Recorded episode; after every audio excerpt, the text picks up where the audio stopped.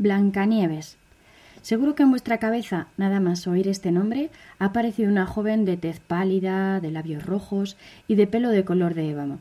Probablemente habréis imaginado una madre en una ventana pinchándose con una aguja. Supongo que un espejo también habrá aparecido entre vuestros recuerdos y por supuesto no faltarán siete nanitos y una manzana. Blancanieves forma parte ya del imaginario colectivo, pero curiosamente con unas imágenes muy precisas, unos colores muy identificables y una historia muy concreta. Hoy, en Iberoamérica de Cuento, vamos a intentar salirnos de esa historia que quedó fijada por Disney. Vamos a hablar de Blancanieves, de esas otras Blancanieves que han quedado enmudecidas ante la presencia arrolladora de la industria del cine y del merchandising. Comenzamos.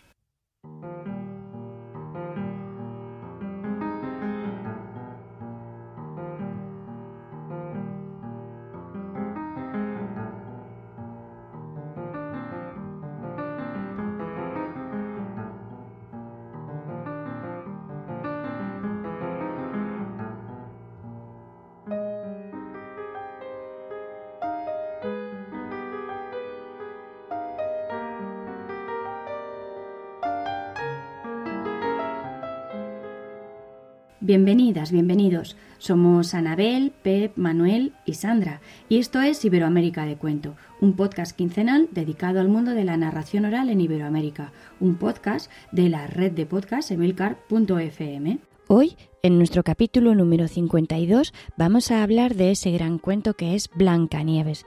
Pero antes, ¿qué tal amiga, amigos? ¿Cómo estáis? Hola desde Argentina, a toda la gente que nos viene acompañando. Muy feliz de estar acá y con muchas ganas de compartir eh, un poco de las miradas sobre este cuento tan, tan rico, ¿no? Que ya desde la previa nos tenía discutiendo. Hola desde Alcalá de Henares, aquí Manuel de Legolas Colectivo Escénico y encantado de nuevo de veros las caras, Sandra, Anabel, Pep, a través de aquí de esta plataforma de Riverside y disfrutar de este momento maravilloso que es eh, hablar de cuentos. Hola, ¿qué tal? ¿Cómo estáis? Bueno, yo muy contento, ya sabéis, eh, me encanta el podcast aquí en esta ocasión desde Aigal, eh, tierra de cuentos y con un importante trancazo, como quizás se note audio. Así que nada, tendré el micrófono apagado todo lo que pueda para no andar sorbiendo, ni tosiendo, ni estornudando. Pero un placer igualmente. Esto, esto seguro que me sana. Vamos, seguro, un poco de miel ahí que tendrás seguro de la alcarria y, y, cuentos a tu tiple, vamos, esto eh, para mañana ya como nuevo, Pep. bueno, como decía al inicio, seguro que todas y todos tenéis muy clara la historia de Blancanieves en vuestra cabeza. Esa niña deseada, esa madrastra que quiere seguir siendo la más bella, ese espejo parlante, el cazador, el bosque, los enanos. Y ha llegado a ser un cuento mundialmente conocido. Vayamos donde vayamos, todo el mundo conoce esa historia. Pero, ¿y si os decimos que no es la única Blancanieves? ¿Y si os contamos que la historia era mucho más larga? Como sabéis, me gusta mucho traer al canal narradores no profesionales que nos descubran grandes cuentos o, como en este caso, que nos acerquen a versiones que se salen de lo conocido. Esta vez Blancanieves nos lo va a contar Dolores Brito Hernández, de 80 años, de Los Galguitos, en La Palma de Gran Canarias y la grabación fue realizada hace 30 años por Maximiano Trapero. Quizá por eso veréis que la calidad quizá no sea tan buena como, como esperamos, pero la calidad del cuento lo es. Suple lo que vaya a faltar del sonido. Pertenece al archivo de Memoria Digital de Canarias de la Universidad de Las Palmas de Gran Canaria, a quien queremos agradecer que nos hayan prestado este audio. Pero sin más dilación, vamos a disfrutar con la versión de Dolores que creo que os va a sorprender. Yo, yo sé otro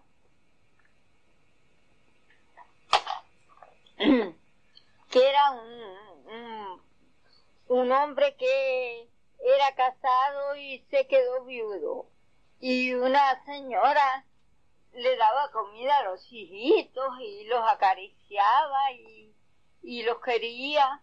Y entonces los hijos le dijeron, dice, papi, casi sé con fulana que nos da sopitas de miel. Y el padre a los hijos dice, ay mis hijitos, hoy vos las dará de miel y mañana de amarga hiel.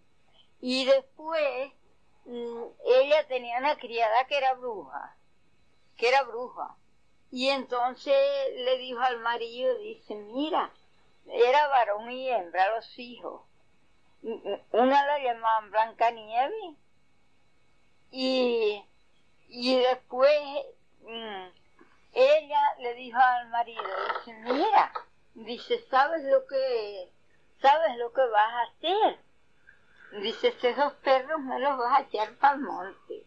Tú les llevas pan y llevas un calabazo y lo amarras a un pino y les dices, mira, yo estoy en esta loma cortando, estoy en esta loma cortando y, y mientras yo no vos venga a buscar, no vos vais.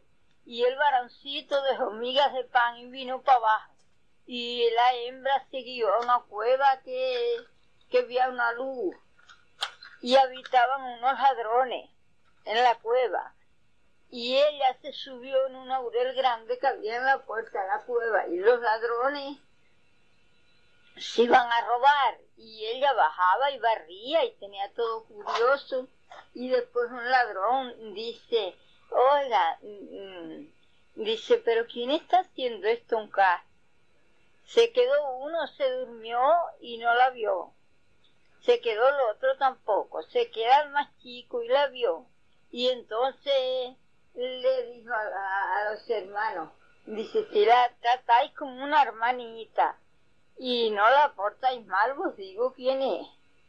Entonces les dijo, dice, la que está haciendo esto en casa Blanca Nieve.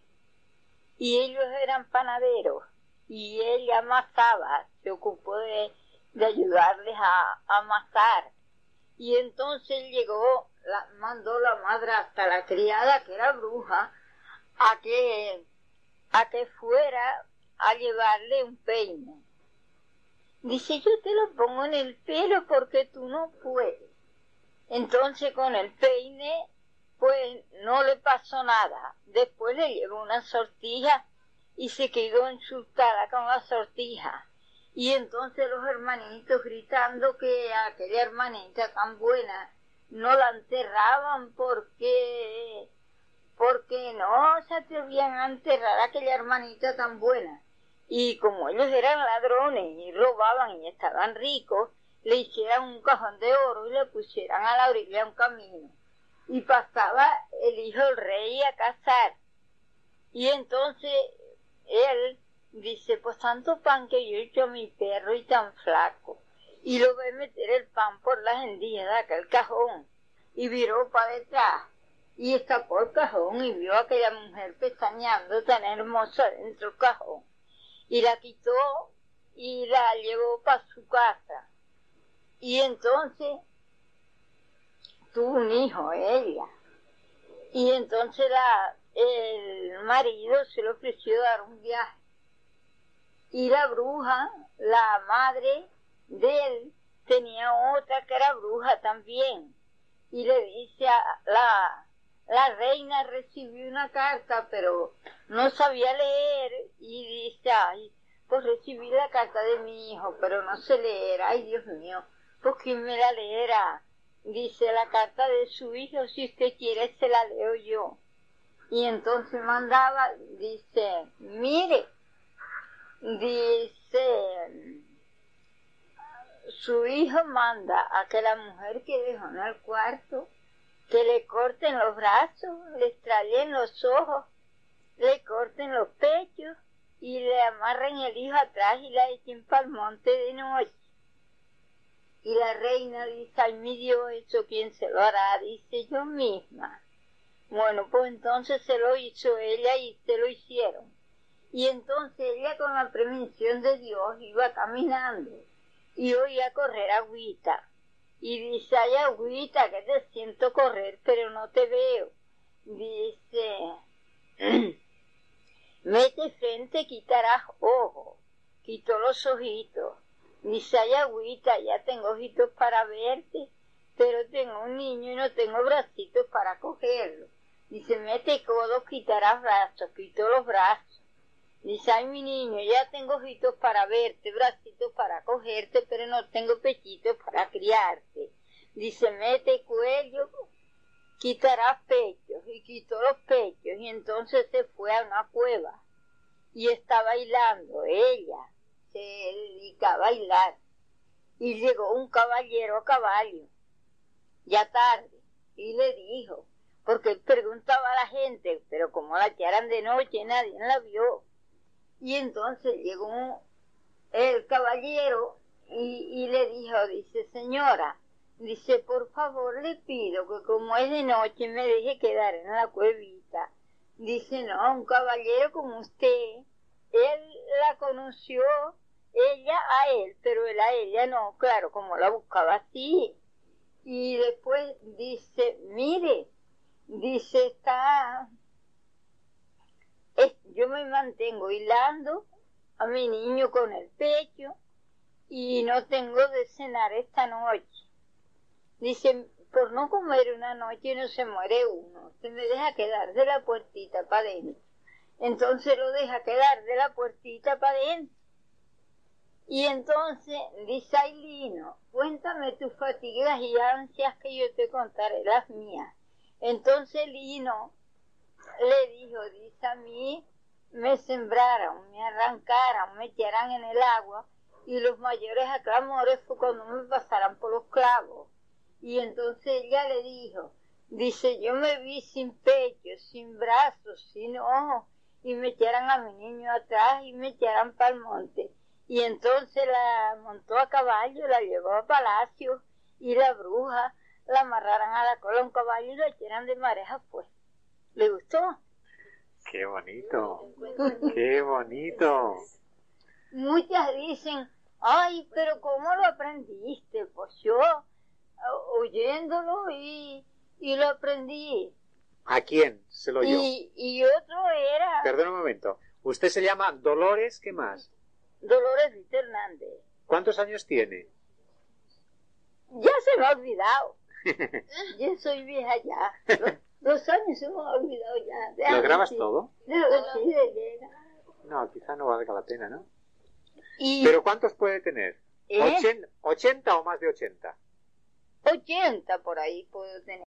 Así que tras esto viene la pregunta. ¿Qué os ha parecido este cuento? ¿Qué es lo que más os ha llamado la atención? Bueno, bueno, la verdad es que a mí que me, me ha encantado y me ha llamado la atención todo, todo, todo, todo. Eh, creo que Dolores es, eh, es tremenda. Me ha gustado muchísimo cómo el cuento, eh, cómo va eh, enlazando el cuento, cómo va, eh, bueno, ya- ya- o sea, es- esos, todos esos momentos locos que tiene, ¿no? Todos esos momentos en los que de repente dices, pero ¿cómo, cómo que, que eran panaderos y antes eran ladrones? ¿Y ahora por qué ha pasado esto, no? Es decir, cómo va mezclando, saltando, eh, y bueno, he pensado que, que quizá esto se deba, no sé si es a cómo lo aprendió o a cómo lo recuerda. Bueno, supongo que, algo de las dos cosas tiene que haber. Y bueno, a veces los cuentos no, tienen lógica, ¿eh? Mm, Que eran panaderos y se echaron luego al monte a robar porque el pan no daba suficiente, igual, igual tiene que ver, ¿eh? Yo, yo creo que eh, quizás por la edad que tiene, que son 80 años, eh, también ella tiene una parte importante de olvido y de mixtura, ¿no? Va mezclando ahí ese cuento con otros cuentos, o sea, hay pasos porque de pronto te dice, y la criada era una bruja, y entonces le dice al padre, llévate estos dos perritos, y dices, un momento, vamos a ver. Entonces ha convertido a los niños en perritos, pero luego no, porque el varón ha ido echando miguitas, pero la hembra, pues, ¿sabes? Yo creo Entonces- que, que a lo mejor hay un problema a veces de lenguaje, que, que no expresa realmente, mm, o sea, que tiene cierta dificultad, porque yo, yo allí entendí como que era una fra- un, un símil o, una metáfora. Echa esos perros al monte, que está llamando a los niños perros, pero claro, no sé si es que no termina de saberlo mm, identificar bien, terminar de hacer bien esa metáfora. No lo sé. Hay que Yo ver- creo que se mezcla un poco todo. Ha- Habría Sí, que ver también si justamente no hay eh, algo también de la forma en que se lo contaban y algún regionalismo, porque a veces la memoria justamente eh, apela a, a una mirada ¿no? en la infancia, lo que uno escucha, sí queda a veces más fijo y ciertas imágenes puede ser que para ella esté relacionada eso, como dice Pep, con otro cuento, o simplemente sean expresiones que tal vez se usaban en su propio entorno. Bueno, habrá que preguntar, pero hay que ver quién recuerda desde hace más de 30 años cómo era contar esta historia ahí específicamente en Canarias, ¿no? Igual fabulosa. Y una cosa, Anabel, a saber cuánto hacía que no lo contaba. También, claro, claro. Que probablemente este sea pues eso, llega entrevistas, te lo cuento y me va saliendo como me va saliendo. Igual si tuviéramos una segunda o una tercera grabación, igual a ella le había dado tiempo de poder perfilar mejor todo, todo el cuento. De hecho, ella lo dice, recuerdo otro, y empieza, empieza la grabación así, ¿no? Como me sé otro, recuerdo otro, como que ya le ha grabado quizás el cuento que, eh, digamos, por lo que esa narradora ha sido conocida. Bueno, a ver, de alguna manera estamos haciendo especulación. O sea, el cuento es magnífico y, tiene, en mi opinión, lo que te deja es entrever el, poderío de ese cuento. O sea, quizás esta mujer lo, lo contó, contado por esta mujer hace 20 o 30 años atrás, cuando tenía 50, 60 años, tal vez habría sido algo, bueno, absolutamente magnífico, fascinante, memorable, ¿no? Sí, claro, yo iba a ir por ahí, eh, que aún así, quiero decir, con todas estas cosas que nos estamos especulando, planteando, bla, bla, bla, bla, eh, a mí me ha tenido en vilo, pero en vilo totalmente. He escuchado la grabación varias veces. Una de las veces que he escuchado la grabación iba en el, en el coche con, con Pau y, y, dejó, o sea, abrió los ojos, me miró cuando empezó, o sea, el primer minuto como que no pasaba nada, ¿no? Pero de repente se quedó totalmente enganchado y me decía, pero ¿qué esto? ¿Qué cuento es este? ¿No? Decía, porque, claro, ¿no? Eh, porque sus referencias pues, pues son, son otras, ¿no? Eh, y, entonces eso, que, sea, que, la capacidad que tiene de comunicación es muy, muy grande y es y luego lo que dice Pep es que es muy potente. Memorable tiene que ser, porque fijaros que ella al final de la grabación dice, y siempre me preguntan cómo me acuerdo de este cuento. Da a entender que, que, las veces que lo ha contado a la gente desde luego le ha llamado la atención pues por la largura o por la historia, pero, pero eso es un cuento potente. ¿Qué tal si, si entramos ya en harina? ¿Os apetece? Porque si no nos quedamos aquí ya con Dolores Brito y ya. Oye, yo eh, me gustaría hacer, como hacemos siempre en las salas de audio, así entre todos, hacer como una especie como de esquema de estructura eh, eh, del cuento, más o menos, consensuado, si os parece, ¿no? Habría una primera parte que sería madre e hija, porque este cuento desde luego tiene el punto madre e hija y esos celos madre e hija o en algunos casos madrastra, ¿no? Entonces el, punto madre e hija y la expulsión, ¿no? O sea, madre e hija. Segundo punto, la expulsión, asesinato que no, que no, que no se consuma y pérdida en el bosque o se pierde en el bosque. Tercer punto, ahí ya hay como muchas variantes, pero normalmente eh, encuentra la casa de los, de los ladrones o de los enanos en algunos casos. ¿no? Siguiente punto, el intento de la madrastra o de la madre por matarlo. ¿no? Esto sería el cuarto ya, ¿no? ¿Sí? Por matarla. A veces son tres ocasiones. Luego, cuando muere, finalmente aparece el príncipe, que hasta ahora no sabíamos nada de él, que los ladrones o los enanos lo han hecho una urna, un ataúd, lo han enterrado, lo que sea. Aparece el príncipe, se la lleva a su, a su, a su castillo, a su palacio, y eh, resucita, digamos, y se casan. Así, en general, ¿no? Como esos cinco puntos serían. ¿Os parece? Se aleja bastante de lo que es la, la, estructura, eh, bueno, bastante no, pero se aleja algo porque desde luego la más conocida, famosa, que es lo que tú comentas al principio, Disney, eh, no hay ladrones, son los enanitos, ¿no? Pero bueno, ya me imagino que hablaremos de esto. Entonces, si queréis, empezamos respetando como esos cinco bloques. Empezamos por el primer bloque, ¿vale? A ver qué habéis encontrado por ahí, alguna curiosidad del primer bloque, de lo que es la, esa relación entre madre e hija y aparición o no de espejo. No sé cómo, si queréis que hablemos de eso también.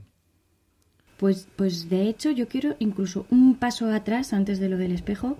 Eh, en este no hay madre, sino que, que, ya a mí el inicio del cuento me dejó loca porque dice que es un hombre viudo, la madre está muerta, es un hombre viudo que hay una mujer que da de comer a, su hijo y a su hija. Y entonces Blancanieves, en el cuento que todos conocemos, es hija única. Allí no aparece nadie alrededor y en cambio aquí hay una, hay una hija y hay un hijo. Y, y ellos son los que le piden al padre que se case, porque la mujer les está cuidando y entonces hay una frase muy chula que el padre dice, boda será de miel y después de amargayel. Que yo decía, toma ya, aquí esto es telenovela total, ya te estaba avisando, ojo, ojo, que lo que viene después, me voy a casar, pero vais a ver todo lo que va a ocurrir. Esa frase aparece en otros cuentos como Cenicienta y en algunos otros donde llega la madrastra. hay versiones donde aparece casi literalmente esa misma frase, ¿no? Es, a, mí, me ha encantado porque ya te ponen en preaviso, ya te han hecho allí como el, los 10 segunditos, venga, empezamos, están viudos los niños, y venga, y vamos a ver por qué. Mm, bodas aras de miel y después de amargayel. Y, y, esto ya para mí, para mí fue como muy revelador, diciendo, ostras, nos estamos separando de, de, la hija única que siempre hemos encontrado en el, en el cuento de Blancanieves.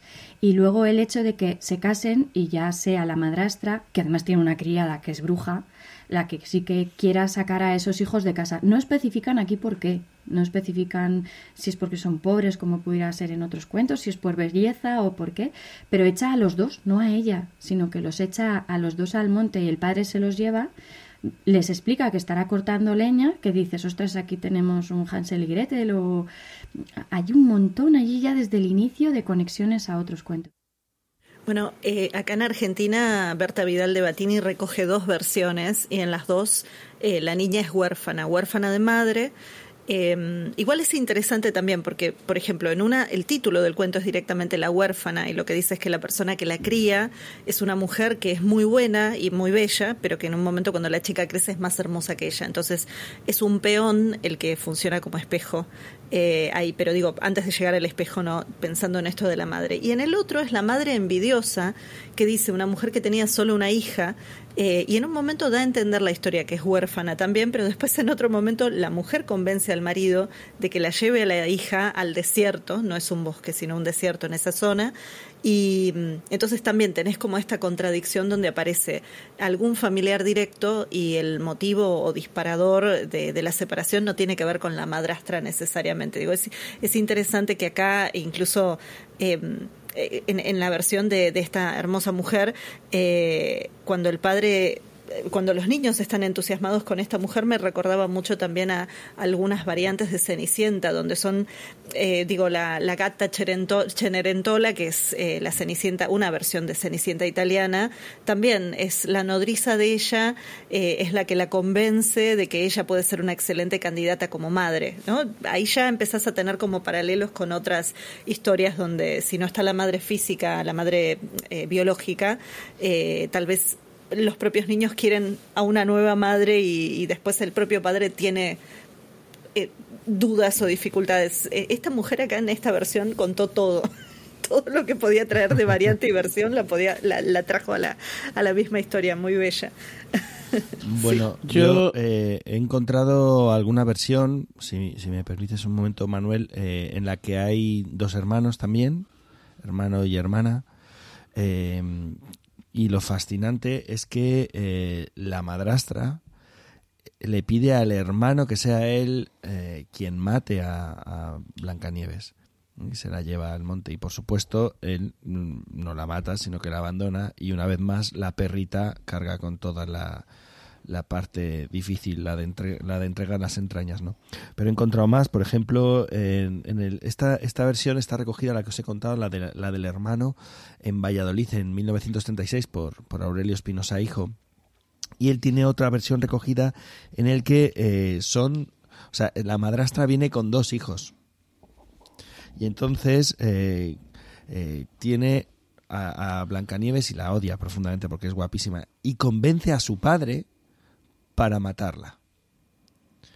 Entonces, eh, no es eh, como en otras muchas versiones, hay un montón de versiones de las que está consultando que no es la madrastra, es la madre, sino que en este caso es el padre y la madrastra la, eh, porque el padre dice, mira, no me inflama en la cabeza, pues hay que matarla, pues venga, ya la matamos y tengamos la fiesta en paz, ¿no? Pues nada. Entonces, para llevarla al, al, monte para que se pierda ahí y la mate, o sea, o quede abandonada y, muera de hambre, ¿no? Entonces, estos dos casos, así como más sintomáticos o más, o más llamativos, aunque, insisto, he encontrado varios en los que es la madre la que, eh, eh, no la madrastra, la que quiere deshacerse de su hija. Y en un caso en concreto es la madre, no un criado, la que va a matarla. Pero si queréis eso os lo cuento en, el segundo punto. Sí, yo, más allá de la primitiva, primitivísima versión de los Green, donde sí que es la madre y como sabemos, pues luego retocan, no he encontrado ninguna más donde aparezca la madre como la, la futura asesina, bruja o, o demás. Sí que, a ver, tampoco, tam, tampoco, o sea, a ver, creo que lo hemos dicho en alguna ocasión aquí, ¿no? Y es el tema de que eh, cuando el cuento empieza a fraguarse eh, y cuando los Green le meten mano, hay también como una veracidad histórica, ¿no? Que es el hecho de que en esa sociedad preindustrial eh, las madrastras estaban al orden del día porque además muchas mujeres morían incluso en el en el propio parto, ¿no? Con lo cual, pues eso, ¿no? Y no estaba bien que un hombre, y más si tenía hijos, pues anduviera solo.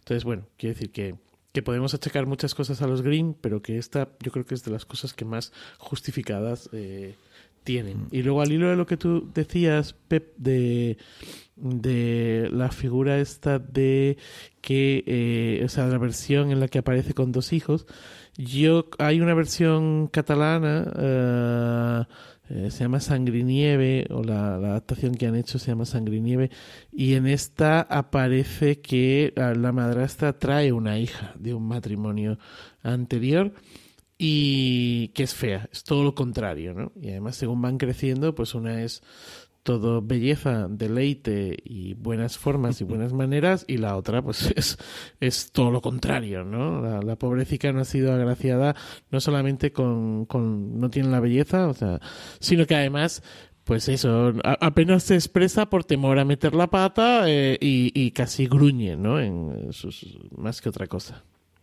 He encontrado también, es que ahora que lo, estabas comentando um, en comparación con la, la, versión que hemos escuchado, he encontrado incluso una con um, Camino de Migas, recogida en León por Julio Camarena, sí, eh, que es también con dos hermanos. Y entonces él dice que la madrastra, dice, bueno, el chico aún aún, porque el chico trabaja en el campo, pero la chica, la chica no hace más que comer y aquí no me da más que estorbos, así que la manda por leña cada vez más lejos, cada vez más lejos y la otra dice, esta me quiere perder en el monte, voy a echar unas miguitas, echa el caminito de migas, pero ya sabéis, se lo comen los pájaros y a partir de ahí pues continúa la historia. Lo que curioso cierto... en este es que fíjate, es la manera en la que el hermano regresa a casa echando migas de pan. Justo. En cambio, ella no. no sí, Eso iba a decir yo. En, en, esta versión, el hermano precisamente consigue volver a casa porque los pájaros no se las comen. Pero yo me pregunto, ¿no iban juntos esos hermanos? O sea, él encuentra el camino y en cambio ella no, no vuelven juntos. Es curioso, ¿no? Que son, son los avatares. Son los avatares de la fortuna. no, yo, yo pensaba que hay algunas otras historias también que ahora estaba recordando mientras los escuchaba y estaba tratando de buscar. Eh, hay una versión italiana de la zona de Abruzzo que Antonio De Nino recopila que se llama La Bella Venezia y ahí eh, la madre es una posadera, eh, tiene una fonda, una, una posada y ella le pregunta a la gente que pasa por la fonda si es que han visto mujer más bella que ella. Y a medida que su hija biológica crece, en algún momento alguno de los viajeros dice, ¿y quién es esa joven que es más bella que usted? Y ahí ya se acaba. o sea, se termina la relación madre-hija. Eh, y es interesante porque esa había encontrado una que para mí es que la versión italiana viajó para otro lado, pero había encontrado una versión, yo no me acuerdo si era tunecina o que arrancaba así, o sea, no después no era una Blancanieves, pero digamos arrancaba así con una madre posadera envidiosa de la belleza de su hija. Entonces, también, ¿no? Esta esta mirada que también hay sobre esta niña que crece. Sí, eh, con respecto a esto de la posadera, hay es, es que es muy interesante porque es en realidad es la figura del espejo. O sea, la imagen del espejo es la, lo que te devuelve la mirada de los otros. ¿no? Entonces, la posada aparece, por ejemplo, también hay una versión recogida en España por Aurelio Espinosa Padre en Jaray de la Vera, muy cerca, por cierto. eh, y la posada, la posadera aparece, pero por ejemplo en otra versión, que es la que conté yo en Radio Nacional eh, hace unos años, que la utilizamos en la sala de audio de Twitter, también no era una posadera inicialmente, era una mujer con su marido que tenía a la, a la hija escondida porque era muy guapa. Entonces, no sé si recordáis aquella versión que todos los días apartaba algo de comida para dejarle a la hija. Y un día el padre le dice, ¿para qué apartas comida? Y dice, pues para la hija. Dice, ¿verdad? Como no la veo nunca, pues no, ya ni me acuerdo que la tenemos, porque no quiere que la vea. Entonces el padre se queda un día escondido diciendo que se va a misa antes y cuando eh, marcha la madre, ella eh, sale para comer y entonces él la ve. Y cuando ella vuelve, le dice, bueno, ¿qué? Eh, ¿Quién es más guapa que yo? Dice, pues tu hija, nuestra hija es más guapa que tú. Y entonces ahí, ahí es el espejo ahí es el espejo. La posada es el espejo, de hecho, la posada es también la manera como luego eh, se entera de que ella sigue viva. Porque hay alguien, un pordiosero, un arriero, un, alguien que ha ido por el monte atrochado y de pronto pues la ha visto y dice, sí, tú eres muy guapa, pero hay una en el monte que, ojo, y me cago en todo, sigue viva, ¿no? Entonces, eh, así es como van jugando siempre con la mirada del otro. El espejo es la mirada del otro. Oye, no sé si Ana Juan cuando hace su Snow White tiene en cuenta esto, pero sí que es cierto que hay, eh, quiero recordar que ubica a cuando, bueno, primero tiene padre y madre y se mueren los dos, se mueren los dos. Y bueno, pues eh, acaba en una posada. Eh, simplemente es un apunte, no, no estoy diciendo que sea así, pero que igual Ana Juan había mm, investigado y había visto así las versiones y demás a la hora de meterse ahí, no lo sé. Madre mía, si me sacáis todo esto del minuto que esta mujer ha contado, vamos a echar tres horas hoy para este cuento. vamos a avanzar, vamos, a avanzar. Vamos a avanzar. a tratar de ir más rápido. Ella sigue por el bosque, sigue andando y llega a esa cueva eh, un momento, un momento, un momento, un momento, un momento. Dirá, no, no, se puede, yo iba a decir claro, algo también. Claro, no, sale porque la quieren matar, ¿no? Le pide la madre, hay que matarla. Entonces, algunas veces a un criado o a un hermano, como hemos visto, ¿no? O que la abandone el padre, ¿vale? Normalmente es eso, el criado. Pero hay una versión, que os he anticipado antes, en la que es la madre. Aurelio Espinosa Padre recoge una en 1920 eh, en la que es la madre la que va con ella y le dice, vamos a dar un paseo por el bosque. Y dice, y lleva un libro diabólico para matarla. Y le va a pegar un librazo en la cabeza. Y entonces se sientan al lado de una peña, que es que es muy interesante el tema de la peña y el tema del árbol. Estos dos elementos son fascinantes también, a ver si nos da un minuto. Entonces se sienta cuando están ahí sentadas la madre y la hija, la otra abre el libro dice las palabras mágicas que vienen en el libro y se abre una trampilla debajo de la niña en el suelo y ¡yum! se la traga al suelo y ¡yum! se cierra la trampilla y la otra ¡ja, ja, ja, ja! se marcha. fíjate qué manera eh, que es la propia madre la que quiere acabar con ella. Entonces, aquí hay una cosa que es bien interesante eh, porque en este momento, hasta que llegan los ladrones, hay eh, dos situaciones muy distintas y muy complementarias. Por un lado está la gruta o la tierra así como sumergida, lo, lo escondido, y por otro lado está el árbol, la altura. ¿No? De alguna forma es como la muerte oculta y el renacer, no sé muy bien, o sea, podríamos darle una vuelta a eso, pero he encontrado un montón de versiones con gruta y he encontrado un montón de versiones con árbol y muchas combinadas, ¿no? En la que ella llega a la gruta. De hecho, he, llegado, he encontrado algunas versiones, dos creo recordar, en la que no va directamente a los ladrones, sino que primero eh, llega a una gruta donde hay un animal que la amamanta, por ejemplo, una osa. Entonces, eh, ella se pierde y encuentra cobijo en esa, en esa cueva y allí hay una osa que le da de mamar de sus pechos durante meses o tres años. A ver, ahí va Anabel ya. No, no, es que es esto, Sandra, sí, resignate que esto va a durar tres horas. Porque esto que dice Pep era, o sea, yo estaba pensando en un cuento que había estado investigando, que es de India, que se llama Surya Bai y que es un antecedente para algunos de La Bella Durmiente, otros de Blancanieves, eh, donde tenemos un personaje que es robado por un águila, un bebé, que está con su madre que la está amamantando y de repente una, una águila pasa y se la lleva. Y esta pareja de águilas es la que la cría. Entonces la crían, bueno, una águila no puede amamantarla, no así como el caso de Pep, pero sí puede darle comidas, digo, la, la acompañan en la crianza y la convierten en una especie de princesa.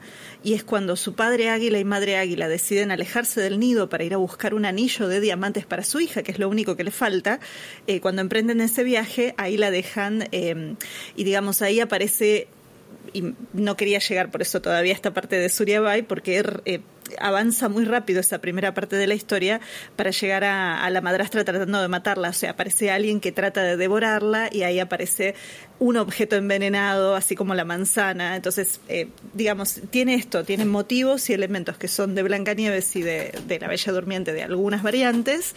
Eh, pero justo con esto que vos traes, Pep, de llevada a una cueva, ¿no? siendo alimentada, cuidada lejos de sus padres, eh, no, no pude evitar traerla tampoco ahora. Bueno, pero esto que dices, perdona, porque es que, es que este el tema me apasiona, pero esto que dices de las águilas y que tiene que ver con la altura del árbol y todo esto, es aguilica de arbolar es Rapunzel. Rapón, chico. Es eh, que está en el, el, al ladito del Atu, el número Atu está al ladito del número de Blancanieves, que está al ladito de la niña sin brazos, que es la y versión... de la Bella Durmiente, que es. también hablábamos de eso. Entonces, claro, anda todo por ahí... Tuvo ¿Cómo no va a ser todo combinable? ¿Cómo? Son, Digo que tuvo que salir vecinas. el Atu, tuvo que salir el Atu. va a haber que hacer un especial sobre catálogos. Sí, sí. Sí. Oye, caramba, caramba, no lo hemos hecho ya. Mm, No, no, podemos hacer otro igual. Es, escucha, eh, el de la osa que da de mamar a, a, a la chiquilla, a, a Blancanieves, es de Chile, es de Yolando Pino. Está recogido es de por... Yolando Pino Saavedra, sí, sí, sí. Sí, maravilloso. Una versión aquí, muy linda. Tengo esto lleno de papeles, yo no sé, yo no, no voy a encontrar porque estoy buscando otro y no lo voy a encontrar. Pero tengo o sea, otro. si está así sin encontrar, imagínense si tuviera todas las notas ordenadas y a mano, ¿no? Ahí, el capítulo ahí dura cinco horas, pero bueno, Sandra, seguí adelante, por favor. ya no me atrevo, ya no me atrevo si empujaros a la cueva o, o, o no, porque vamos. Bueno, pues eso, ella sigue andando y se supone que llega, pues en, en, las versiones que conocemos a la casa de los enanos, pero en las que estamos descubriendo nuevas, pues eso, se acerca hasta una cueva en la que encuentra donde cobijarse y resulta que es la cueva de unos ladrones. En algunos, en algunas de las versiones entra y llega y tal cual, pero en esta a mí me llamó la atención de que hay tres oportunidades hasta que descubren quién es ella porque eh, cuando los ladrones salen a robar es cuando ella entra en la cueva y limpia. Se dan cuenta de que algo está pasando allí y entonces deciden dejar el hermano mayor. Pero el hermano mayor pues se duerme y, no descubre quién ha sido la que, la que limpia o el que está entrando en la cueva. El hermano mediano vuelve a ocurrir lo mismo, se queda al día siguiente y también se duerme y es el pequeño, como siempre estos pequeños bien se nos vale de ellos, el que descubre quién es el, el, el que está entrando y limpiando la cueva y ven que es ella. Lo curioso es que les hace prometer a sus hermanos que la van a cuidar como si fuera una hermana. Y yo creo que esto también nos está hablando de, de, unos tiempos antiguos. Mira, mira aquí todos levantando la mano. Manuel. Sí, yo antes de empezar con lo de los tiempos antiguos y, y demás, que, que, también podría opinar, pero a mí me ha, me ha causado bastante sensación, bueno, bastante sensación, que me, me llamó la atención que ella se sube a un árbol lo del árbol que hablábamos antes, la tierra, el árbol, la altura. Y el árbol, si no recuerdo mal, que porque tuve que ponerlo así varias veces ahí, me parece que ella dice que es un laurel.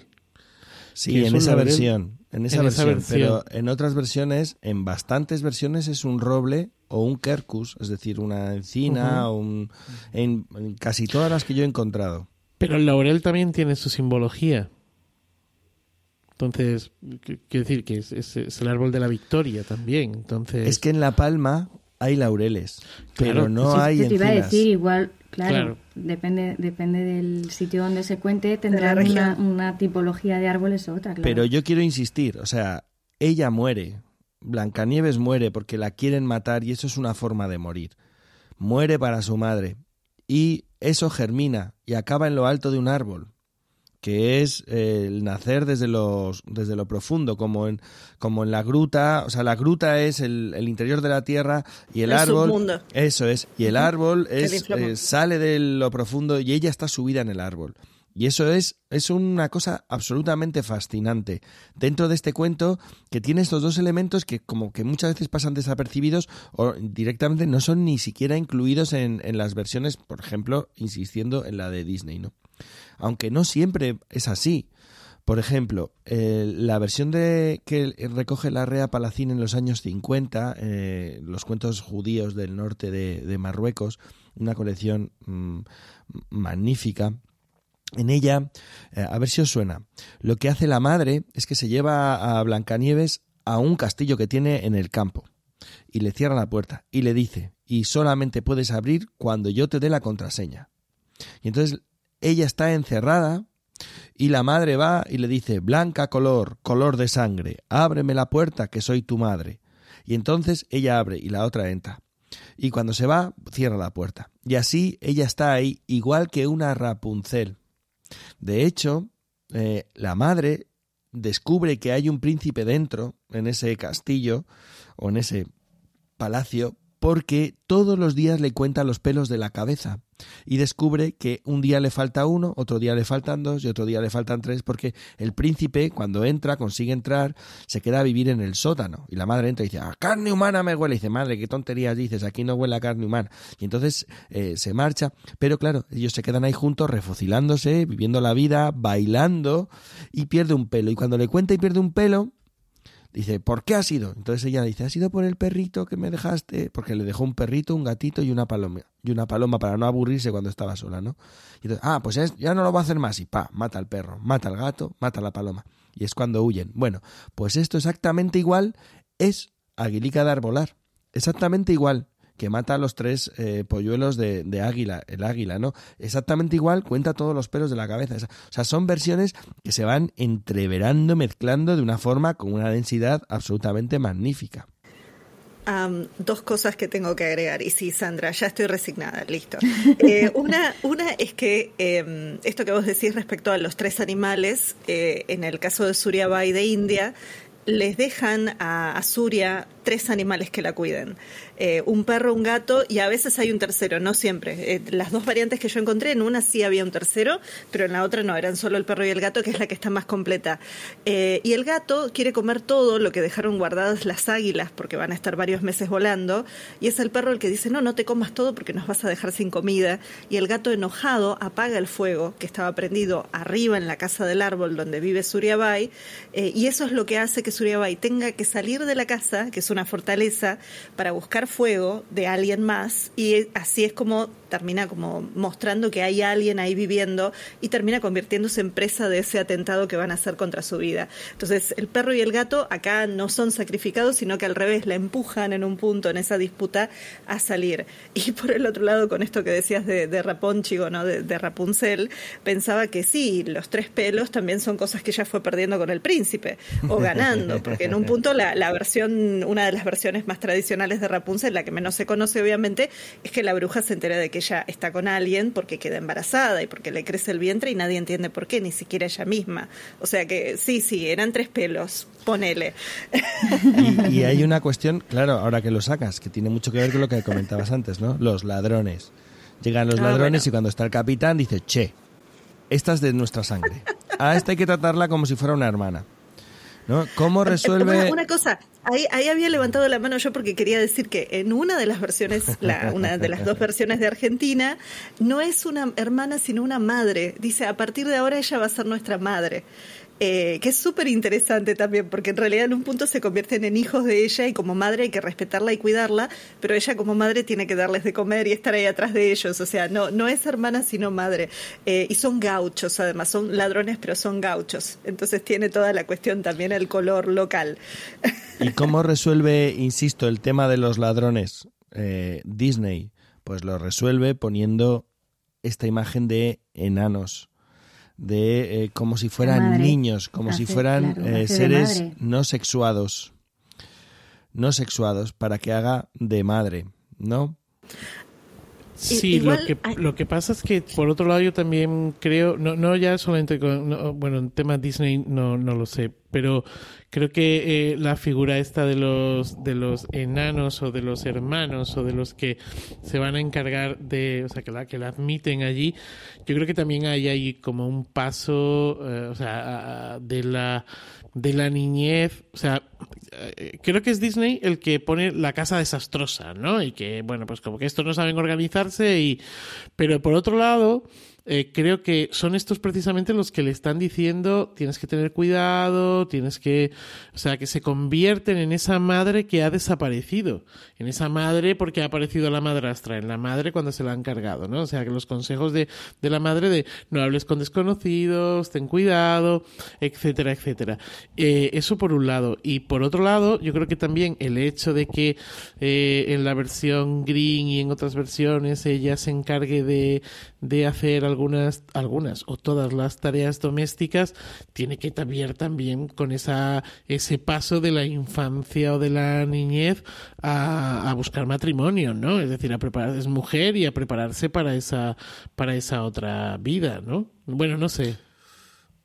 Eh, por, por, Yo quería, por, quería una, una sola cosa que solamente digo, porque es verdad que tenemos como esta relación así de hermandad, pero hay algunas versiones en Centroamérica donde están los enanos, o sea, aparecen los enanos, que también ahí estaba tratando de rastrear de qué año eran, eh, pero es interesante porque en una ella se casa con el enano, o sea, se enamora de él y se casa eh, en el final. Entonces tenemos incluso eso, aparece hasta ese espectro de diversidad que tal vez no tiene eh, justamente la Disney. Digo, ¿cómo se va a casar con un enano? Son un eh, son el comic relief, ¿no? Son esta cuestión de, de, del momento cómico de la serie donde los infantilizamos y los convertimos en un personaje, pero nada más. Eh, También en esta versión que cuenta Dolores, la verdad es que lo que me llamó la atención era que, que define y dice que son ladrones, pero cuando llega a esta parte es lo que nos decía Manuel al principio, que, que, también te deja la cabeza así como medio loca, que dice eran panaderos y ella les ayuda a amasar no, no está haciendo aquí la limpieza de la casa como la típica madre o hermana que tiene que cuidarlo, sino que es introducida también dentro de lo que es el trabajo y de buscar la, la el sustento para, para poder para poder participar también en esos gastos que pueda tener el que la hayan aceptado allí. Eh, a ver, Dos cosas. Con respecto al ordenar la casa y todo eso, hay un artículo magnífico de, de, Antonio Rodríguez Almodóvar en el que habla del papel de la mujer en el cuento tradicional y en el que habla precisamente de este asunto, eh, diciendo que, bueno, mm, vale, se puede interpretar así, de esta manera, es verdad, es la que hace las tareas de la casa, pero también se puede interpretar como que es la que ordena el mundo. La persona que es capaz de ordenar el mundo eh, y dar un paso más allá de la situación de los otros que son unos salvajes. Entonces es un, una cosa que civiliza. ¿Entiendes? Uh, y él acaba el artículo diciendo, bueno, ahí queda, hay mucho para hablar, el debate adelante, pero que también se puede mirar desde esa otra perspectiva. Y por otro lado, para cerrar ya el tema de los ladrones enanos, por lo menos desde mi, desde mi aportación, eh, de todas las versiones que yo he podido leer en España, solamente he encontrado una eh, en, con duendes. Eh, es verdad que ha habido alguna con enanos, pero claramente era una versión muy eh, Disney. O no sé, no sé si los Grimm, porque yo no he leído la de los Grimm, si los Grimm utilizan enanos también. Eh, pero sí, también, ¿verdad? Bueno, pues a lo mejor es algo que viene ahí de los Grimm o que viene. O sea, que a veces se nota, dices, uh, esta versión claramente es. No, no viene de acá, sino que viene de fuera, muy estructurada de otra manera, ¿no? ¿Lo han leído antes sí, o se han contado? Está alimentada de esa, sí. Además, bueno, en un momento, en un momento lo que había era algunas hipótesis respecto a si no estaba basado en historias reales de minería en Europa, en la Europa del siglo XIX o XVIII, ¿no? Con esto de, bueno, que en general eran niños o justamente personas de estatura reducida que eran enviados a trabajar en las minas o justamente también las malformaciones que ocurrían por estar trabajando ahí. Pero digo, ahí ya nos estamos yendo para otro lado, pero es, es interesante cómo los Grimm alimentaron mucha de este imaginario. Y un, un detalle que te decía de, de, este enano que se casa con ella y ya me callo, es que eh, esa, esa recopilación es de 1925, o sea que es mucho antes de que Disney hiciera Blancanieves. Blancanieves es del 37 o del 39. Entonces, digo, también pensando en qué influyó o qué alimentó a Disney. Disney es del 37. que la versión, que de verdad que ya termino, que la versión con duendes con, eh, es catalana, eh, la tarongineta, que es eh, eh, la naranjita, así es como se titula la Blancanieves. Que ya está, es la única que he encontrado con personas pequeñitas.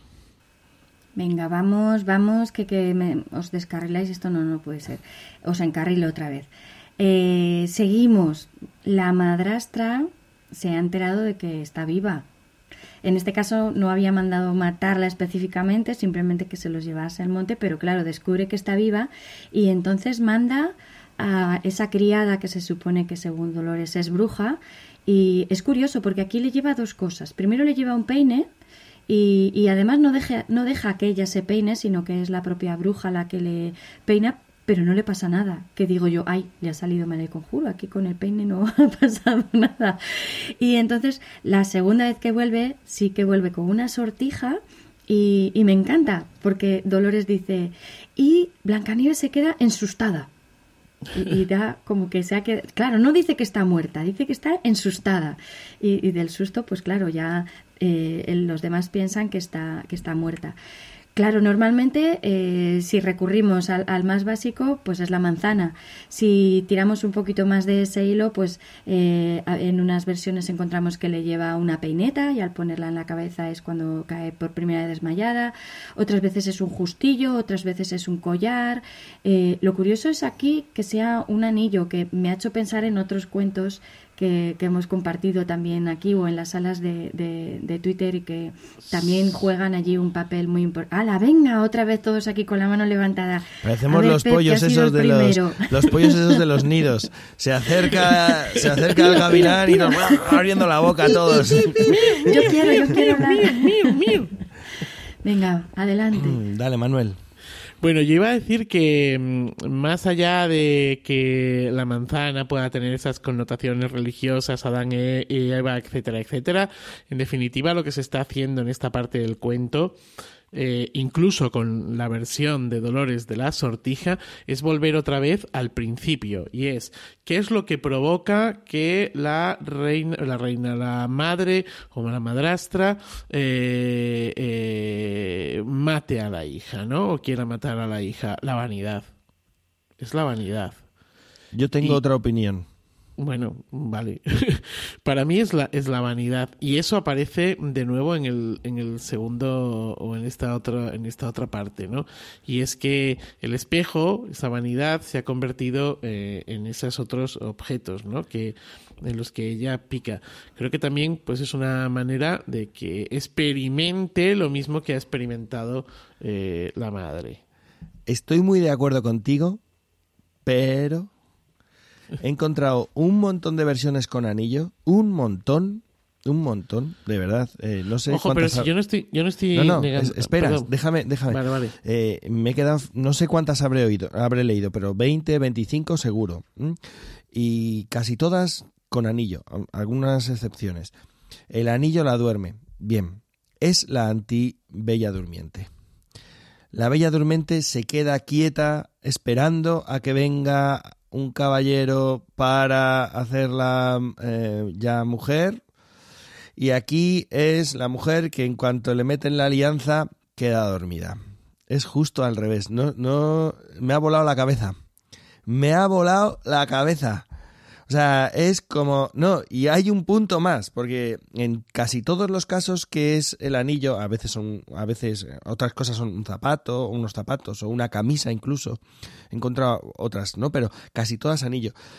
¿Quién te devuelve la vida? ¿Quién te quita la joya? Muérete. Como metáfora, ¿entiendes? Como metáfora, quien te roba la flor. De hecho, hay una, hay una de las versiones en la que está la muchacha ya ahí metida en la urnita, en la habitación del príncipe, es todo eso. ¿eh? Ahí, y entonces eh, es un criado el que le roba el anillo, porque dice, bueno, esta la van a enterrar con el anillo. Le roba el anillo y, digamos, despierta en ese momento. Y claro, el príncipe dice, no, cásate conmigo. Y dice, no, contigo no. Con el príncipe, que fue quien me quitó el anillo. Que fue quien me devolvió a la vida. O sea, con el criado, con el criado que fue el que me devolvió a la vida. Igual puedo sumar algo, Sí, sí. que es también hay que pensar en quién le puso el anillo, que es su madre o su madrastra, y digamos, ahí tenés una competencia entre dos mujeres, una adulta y una que está apareciendo, digamos, y que también es una competencia. Eh, en- eh, por eso los casos de la posadera son muy claros, porque ella está preguntando y está preguntando a otros hombres que no son su marido quién es más bella, o sea, quién es la más bella. Cuando aparece una competencia, y no, no desde la competencia de la envidia, sino también desde la competencia de que es otra mujer, o sea, otra mujer con potencia de mujer. O sea, y es interesante también que en ese cuento uno puede ver el ataque de una mujer hacia la otra. Digo, más allá de la sororidad que yo siempre defiendo, pero en los cuentos también tenemos esos momentos simbólicos que tienen que ver con eh, ser mujer y las relaciones que tenemos nosotras con nuestras madres eh, y bueno, todas las cosas psicoanalíticas o psicólogas, eh, psicológicas que se van sumando a eso, ¿no? A, a- a la parte conflictiva de crecer. Eh, Manuel, igual ahí nos estamos yendo como un lado un poco más. Sí, yo quería volver al tema del anillo porque no sé si es que no sé si he terminado de entender a Pep. Eh, ¿Quién en, en las versiones esas eh, quién le pone el, el anillo? Sí, sí, no, en, en muchas ocasiones es la hechicera o una gitana. Ah, vale, vale, una- vale, vale, vale, vale, vale. Pero en el momento Bueno, que en le pone el anillo... Pero en el cualquier momento que caso le pon- eso- Sí, Perdón, sí. en cualquier caso eso no está reñido con lo que yo decía, es decir, eh, eh, le pone el anillo y efe- ¿por, por qué afecta el anillo? Porque el anillo, eh, el, la- el- el peine, eh, eh, los, los cordones del eh, corsé, Del lo corsé. que sea, o sea, todo eso eh, es vanidad pura. Sí, sí. Ya está, eh, simplemente Te, te eso, digo, te vale. digo que, que estoy de acuerdo No. contigo, pero que le, da- le doy una vuelta más, o Sí, sea, sí, subo no, la no. apuesta. Subo la me- apuesta me y me vuelvo loco con esto. Me encanta y te lo compro. Te compro. Esto está registrado porque voy a empezar a contar la Blancanieves con el criado que quita el anillo.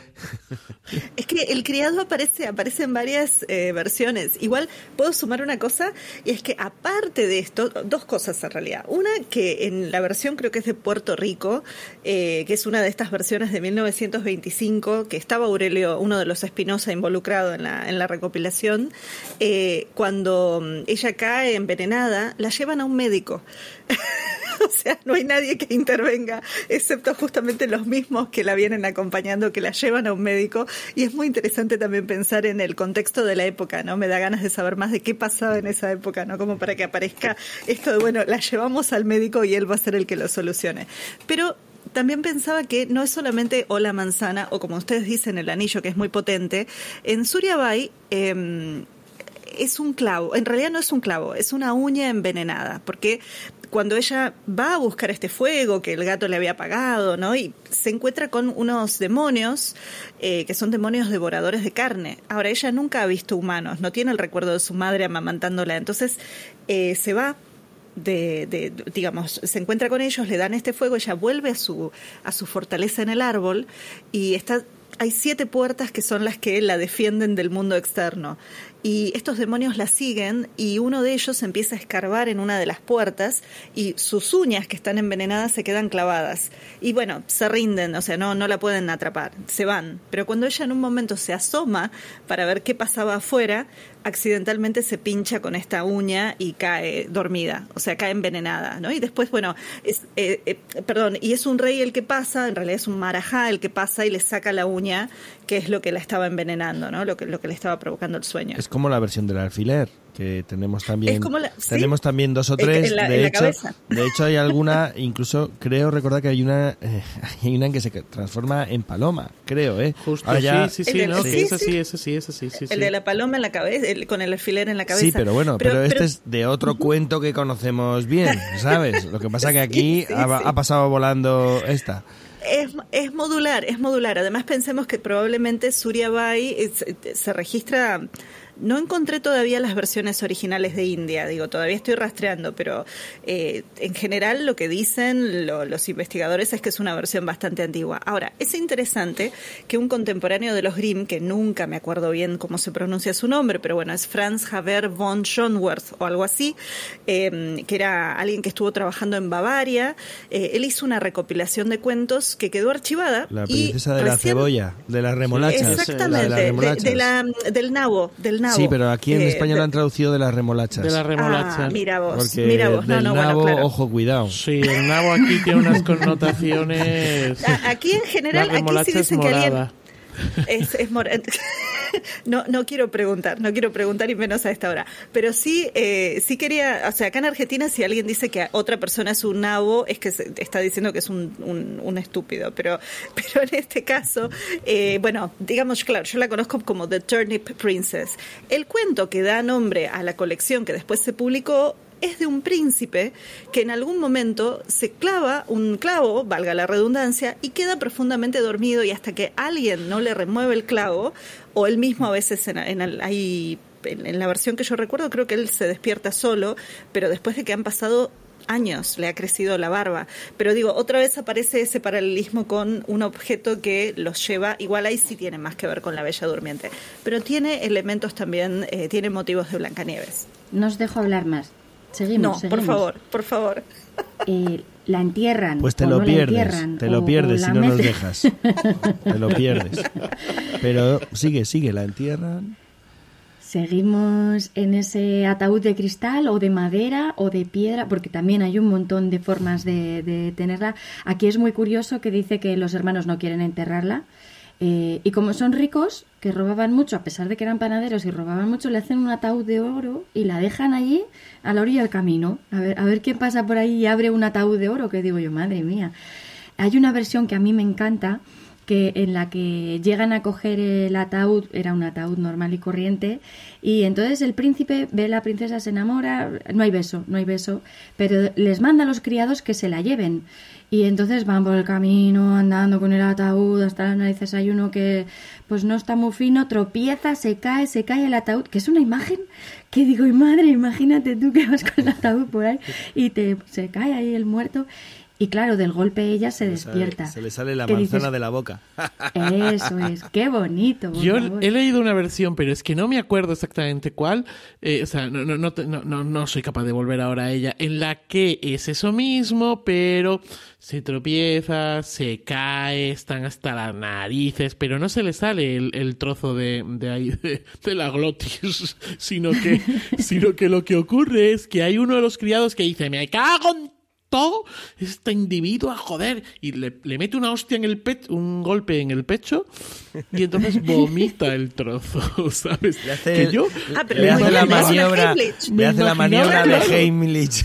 Me imaginaba esa imagen y es brutal, ¿sabes? Tú imagínate contando esto ahí. Prácticas de supervivencia. Los cuentos, los cuentos maravillosos son servicio, es así, o sea, nos dan todas las claves para poder sobrevivir. No, estaba pensando, estaba pensando porque justo me acordaba que también un objeto extraño diferente de los que veníamos mencionando era que hay una versión francesa donde las envenenadas son un par de medias, eh, que ahí sí no hay ataúd que se mueva para sacárselas, digamos. Ahí seguramente hay una mano que... Pero, pero solamente es el, solo es el dato de las medias, no he leído esa versión todavía. Eh, habrá que buscarla. ¿Me dejáis que os cuente dos o tres cositas curiosas que he encontrado? Venga. En una no es un anillo, que es una camisa de seda muy bordada, ¿no? Entonces eh, va a morir, o sea, está ya ahí, eh, la lleva al príncipe, eh, está enamorado, enferma de amor, la tiene en su, en su cámara y, hasta que ya por fin los padres dicen, hijo, ¿qué te pasa? ¿No? Que me he enamorado de quién y ya lo descubren, chico, que está muerta, hay que enterrarla. Entonces la llevan para enterrarla y la, la van a velar una noche en la iglesia. Y se marchan todos y se queda ahí la difunta, que la van a velar, y está el cura ahí. Y el cura dice, oye, esta voy a tirar, esta, esta la van a enterrar con estos zarcillos de oro, le quita los zarcillos de oro. ¿Y este collar de oro cómo lo vamos a dejar aquí? Le quita el collar de oro. dice, coño, esta camisa. Qué buena pinta tiene esta camisa, esta camisa me hace a mí un apaño. Y la despelota, que le quita la camisa, y en el momento que le quita la camisa, plum, la otra resucita. Que vamos, entendedme, o sea, la imagen del cura con una hermosa moza ahí, bueno, no quiero no quiero hacer sangre. Otro, otro. No, no, igual ahí igual ahí lo que tenés es que no se va a casar con quien le quitó la camisa, también, eso lo sabemos todos. O sí, no sé. ¿Qué sabemos? Otra, eh, otra que lo entierran, entierran a entierran el ataúd y eh, en, en, empalma con el cuento de la, de la niña sin brazos que un rey sale de caza y le da de comer al perro y el perro no, engorda, está cada vez más flacucho hasta que sigue al perro y ve que escarba todo eh, debajo de un árbol, debajo precisamente de una encina, debajo de una encina y deja el pan ahí, por lo mete, ¿no? Pero esta no es la mejor de todas. Dejadme que os cuente la mejor de todas. eh, unos que los ladrones tienen mucha pasta y entonces hacen un ataúd metálico y deciden que no la van a enterrar, que la van a tirar al mar. Ya sabéis que hay muchas versiones que la tiran al mar o al agua, pero claro, lo, ponen con unos remaches, buenísimo todo, para que no se, cole, no se cuele, dice, ni una gota de agua y lo tiran al, al mar, ¿no? Y ahora dice que llega a un sitio donde hay un príncipe muy pobre, muy pobre, muy pobre, muy pobre. Y el príncipe ve eso ahí flotando y dice, coño, un cofre del tesoro aquí flotando, me lo llevo. Se lo lleva a su palacio donde vive con sus dos hermanas entonces cuando llega allí al palacio, ¿qué es lo que hace?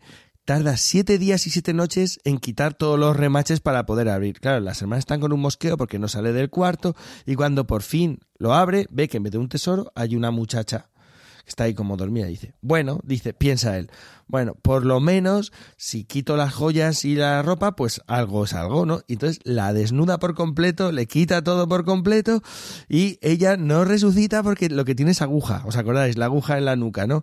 Pero en un momento que la está colocando a la cabeza, toca la aguja y la saca la agujica y entonces la otra resucita. Y entonces le dice, oye, chica, qué, guapa eres, ¿te quieres casar conmigo? Y dice, no, no, no, no, yo no me quiero casar contigo. ¿Dónde están mis hermanos, los ladrones? ¿Dónde están que yo no me quiero casar contigo? Dice, ¿no te quieres casar contigo? Pues, pues ahora verás. Y coge la aguja y se la vuelve a poner. se la vuelve a poner para que no se vaya. Y entonces, ¿qué hace? Se va a buscar a los hermanos, a ver si los encuentra para convencer a los hermanos, a los ladrones, ¿no? Y mientras tanto las hermanas entran y ven eso y dicen, me cago en todo, le quitan la aguja y la echan en pelotas corriendo por, por el pueblo a la otra.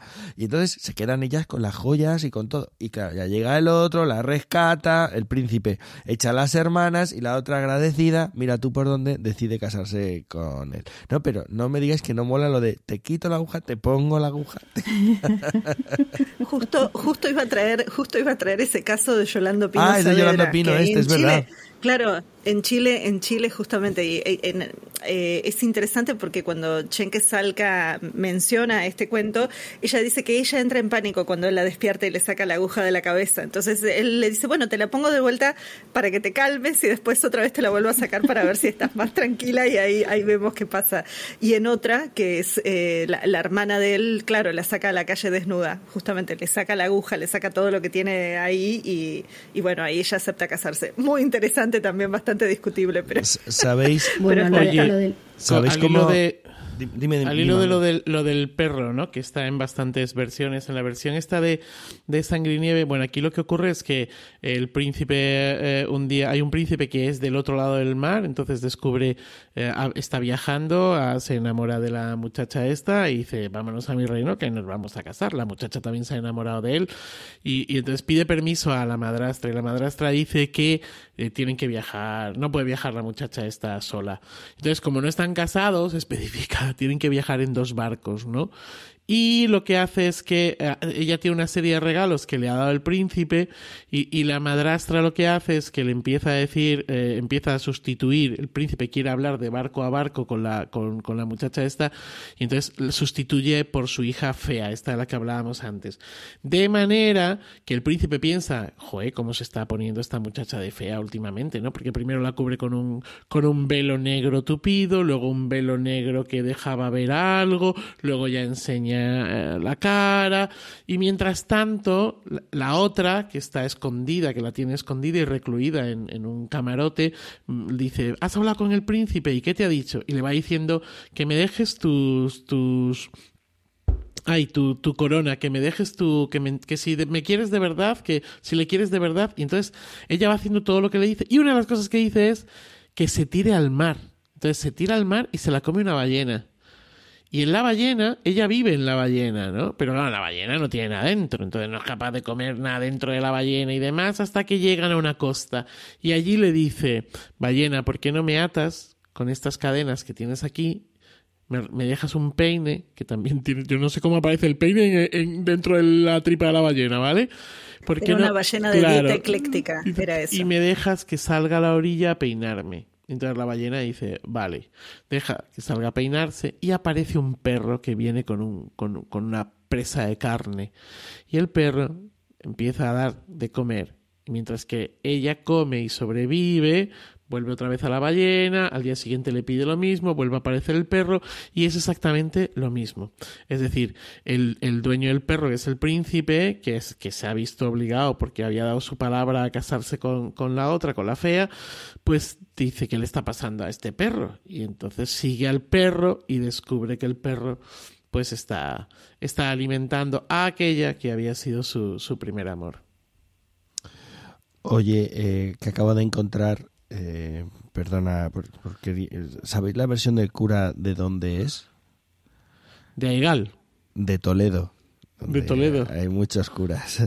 Y en, Caramba, caramba. caramba, caramba.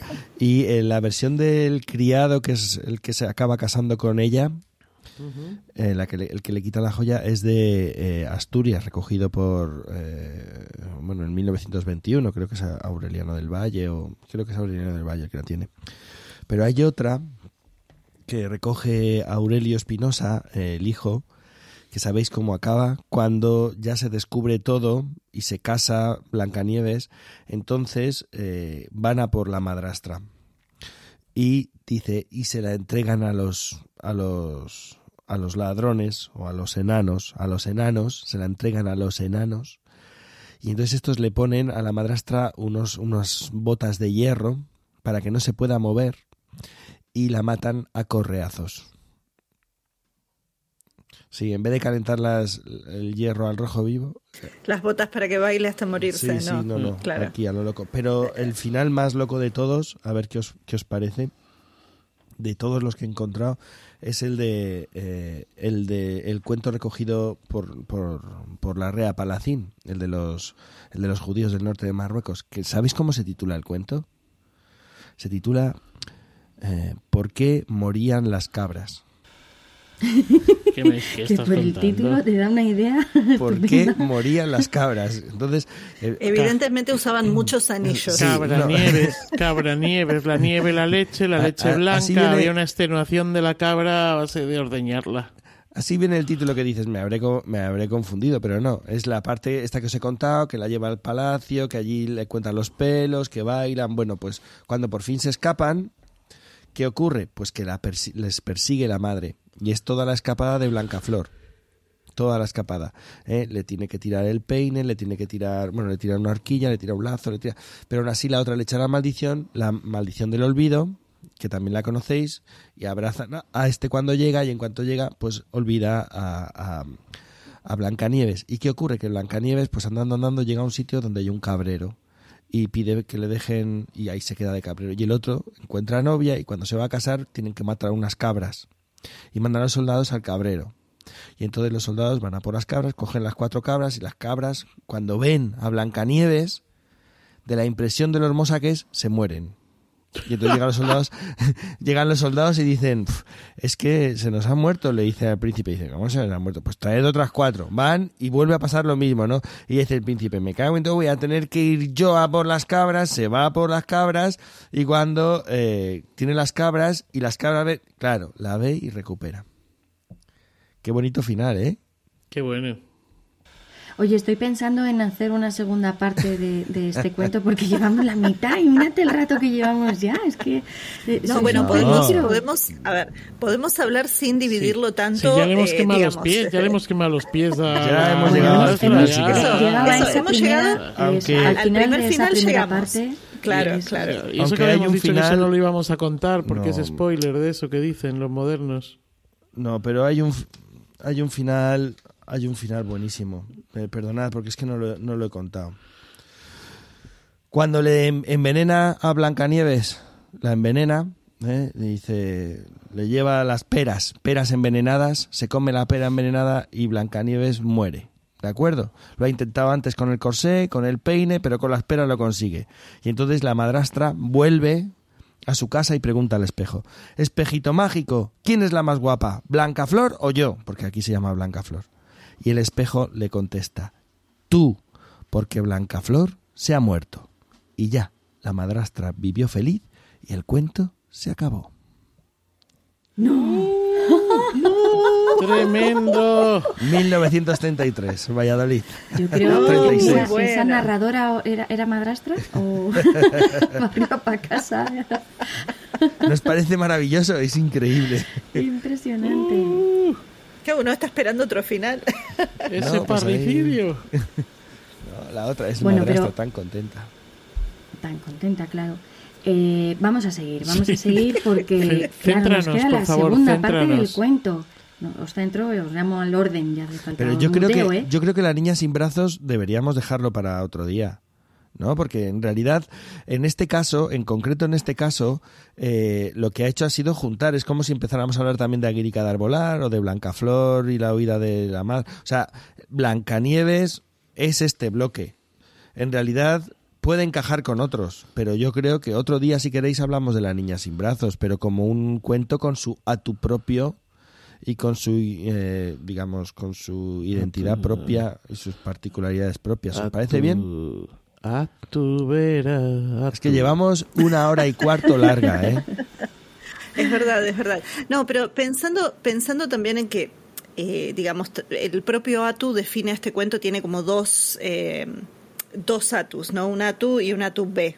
eh, que ahora obviamente no me acuerdo porque no lo tengo a mano el libro, pero, pero sí pensaba que de todas maneras es interesante que en muchas variantes sí aparece esto de la niña sin brazos. Está bien, lo hablamos otro día obviamente, pero este segundo final eh, aparece también, por ejemplo, en Suriabai, aparece y aparece en pocos acá en, acá en Argentina nos quedamos también con el casamiento del, del, del príncipe con ella. O sea después no hay algo más excepto el castigo de, de esta de esta madrastra o de esta madre. Pero mm, el príncipe o el rey que se casa con la joven y el perdón a, a los hijos en un caso a los ladrones hermanos en otro.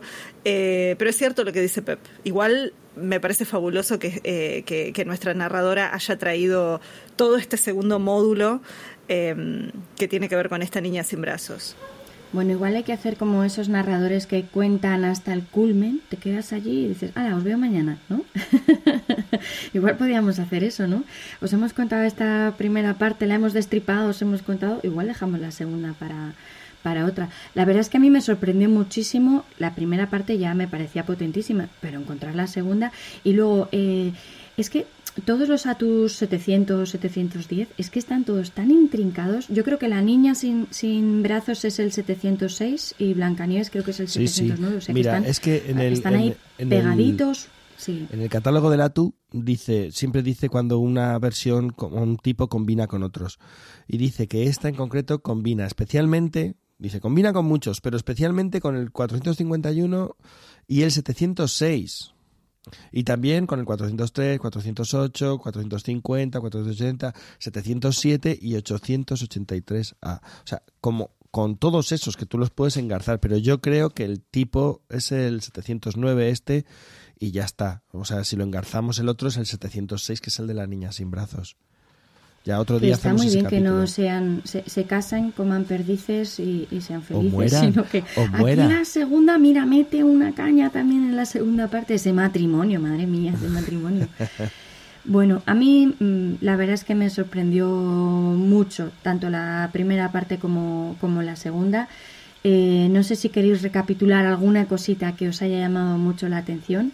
Y si no, pues oye, que, que vamos dejando para otro día. Buscamos otra versión de La Niña sin brazos y, y unimos una con otra.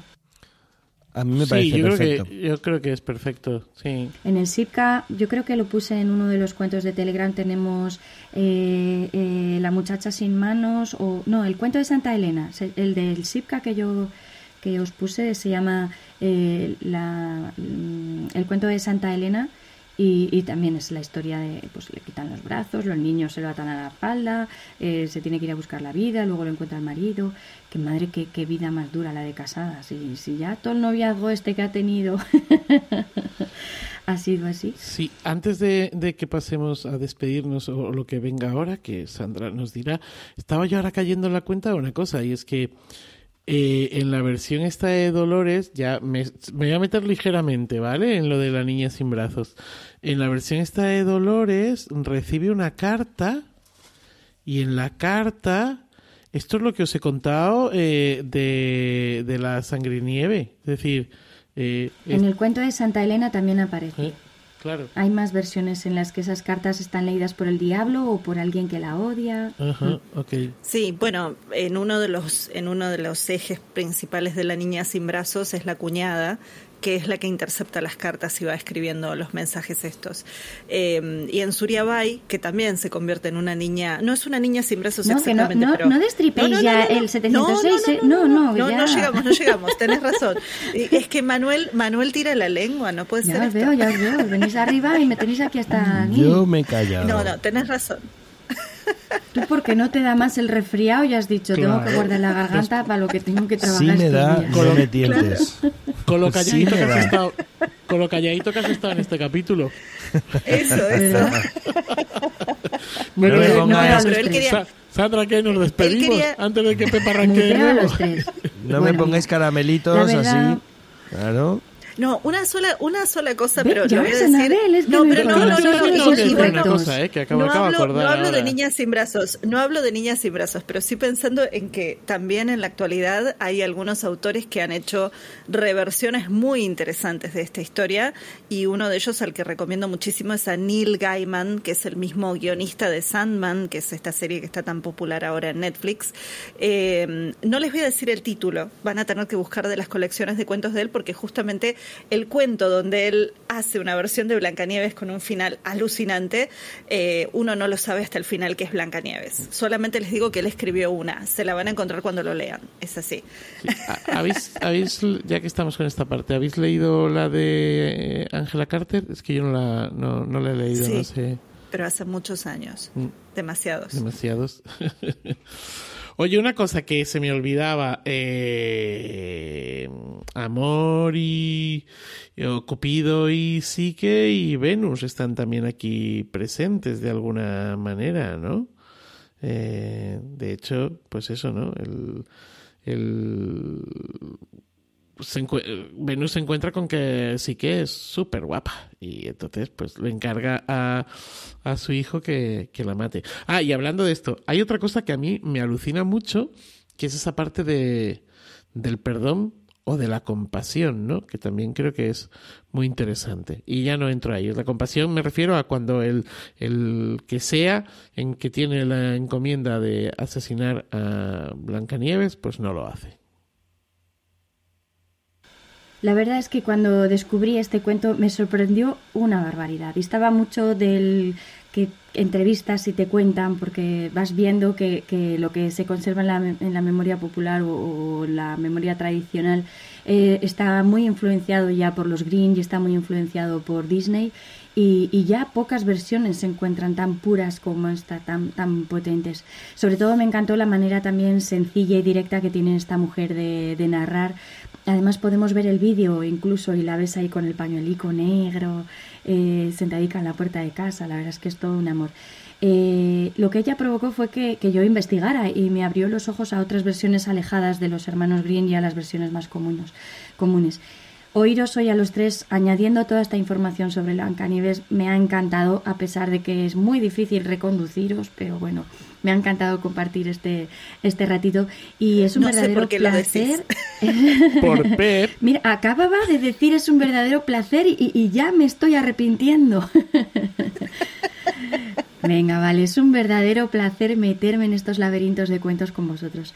Pero vamos a seguir el hilo de Ariadna y vamos a salir del laberinto porque tengo que buscarle un final o por lo menos un continuará. Y hoy sí, sí, continuará. ¿Qué os parece si nos vamos despidiendo? Pero despidiendo, ¿eh? No metáis aquí más comentarios.